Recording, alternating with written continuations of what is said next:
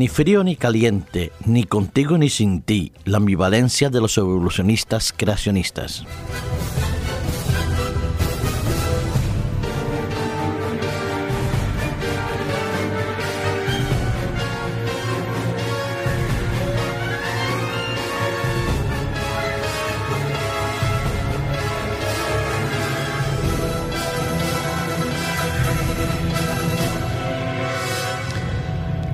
Corría el año 1860, muy pocos años después de la declaración del origen de las especies por Charles Darwin, cuando en la Universidad de Oxford se celebraba un debate acalorado, intenso y fuerte, recordado con unas frases muy famosas como ¿de dónde viene usted del mono?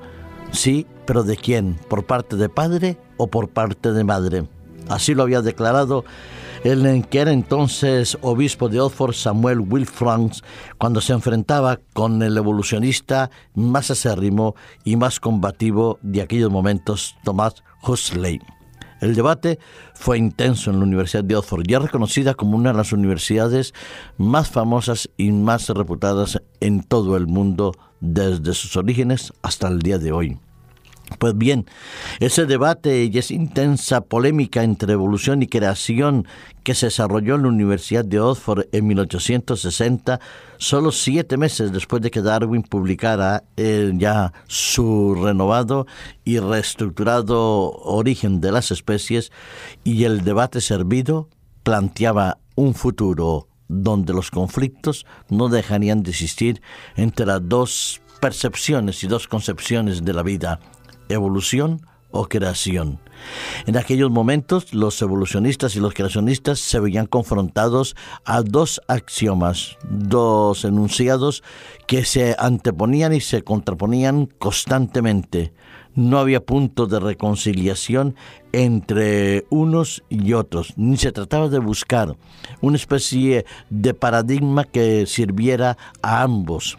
Sí, el obispo en aquel momento, como lo dije, Samuel Wilford, el obispo de, la iglesia anglicana, le decía, no ha resuelto usted la naturaleza de Dios, pero al menos ha servido para saber que los hombres vienen por el mono, ya sea por vía paterna o materna, en tono irónico, indudablemente. Pues bueno, en este momento se ha editado nuevamente aquel debate y se ha reimpreso esa discusión entre evolución y creación en la Universidad de Oxford.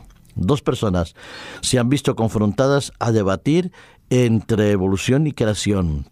En este momento, eh, Richard Danquist, que es uno de los más eh, acérrimos defensores de la evolución en la Universidad de Oxford, y el jefe de la iglesia anglicana, Roman Williams es el responsable actual de la Iglesia Anglicana ahí en Oxford. Eh, han discutido, han debatido, se han confrontado sus dos diferentes percepciones, pero lo curioso de este debate que han tenido entre ambos es que ha quedado puesto en evidencia que ya los obispos, como la Iglesia Católica y el Vaticano, los obispos anglicanos y el Vaticano, reconocen que hay una especie de evolución eh, biológica con un propósito y se trata de hacer compatible las dos los dos paradigmas, las dos interpretaciones del origen del mundo, creación o evolución. Pues la nueva postura, tanto de la Iglesia Anglicana como la del Vaticano, como de muchos eh, evangélicos es tratar de, hacer compatible la interpretación de la ciencia, la evolución, con la revelación de la palabra de Dios, creación.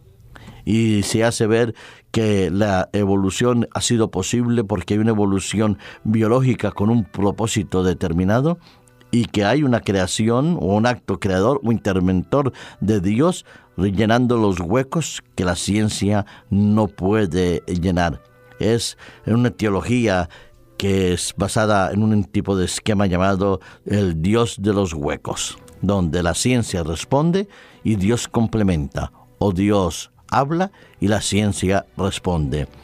El debate es indudablemente uno de los debates más intensos y extensos entre el mundo de la ciencia y el mundo de la fe.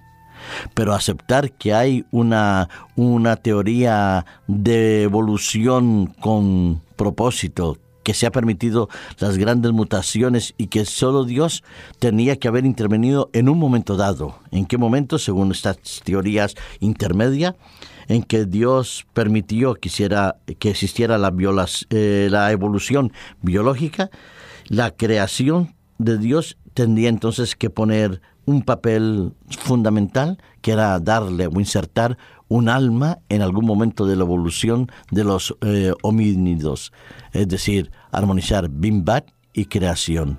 Y parece que eso no llama la atención, nos dice que sí, que es posible, que es evidente.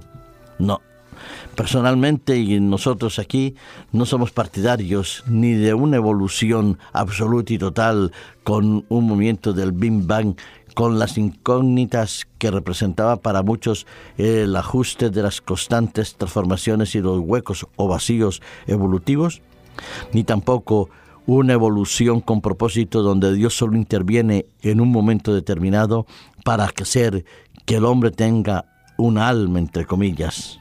No, nosotros creemos en un acto creador absoluto y fundamental de la parte de Dios.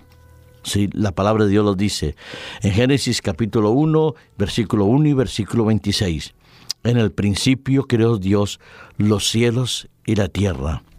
Y en el versículo 26 ah, dice, hagamos el hombre a nuestra imagen conforme a nuestra semejanza y señorece en los peces del mar, en las aves de los cielos, en las bestias, en toda la tierra y en todo animal que se arrastra sobre la tierra. Sí, Dios dijo, hagamos al hombre nuestra imagen y semejanza. Y Dios dijo, y la tierra existió. Es un hecho irrefutable, no es compatible con teorías medias, con andar un poco sin mí y sin ti, sin Dios y con Dios. No, se trata de andar de una vez por todas con Dios, de aceptar que hay un Dios creador, que interviene desde el comienzo, en el medio y al final de la historia de nuestra humanidad, que es el que actúa, el que redime, el que salva, el que perdona los pecados, el que interviene en mis circunstancias y que favorece mi creación y también favorece mi redención. No es un acto evolutivo, ni es un acto eh, compatible entre evolución y creación a término medio. Quizás se plantean que si el diseño inteligente es válido. Discutiremos del diseño en otro momento, pero por lo pronto, evolución no, creación absoluta sí, porque Dios creó los cielos y la tierra e hizo al hombre a su imagen y semejanza.